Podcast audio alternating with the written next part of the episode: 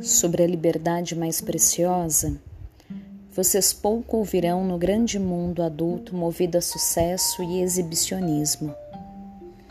A liberdade verdadeira envolve atenção, consciência, disciplina, esforço e capacidade de efetivamente se importar com os outros.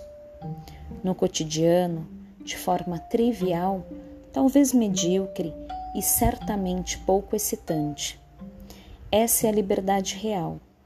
A alternativa é a torturante sensação de ter tido e perdido alguma coisa infinita. David Foster Wallace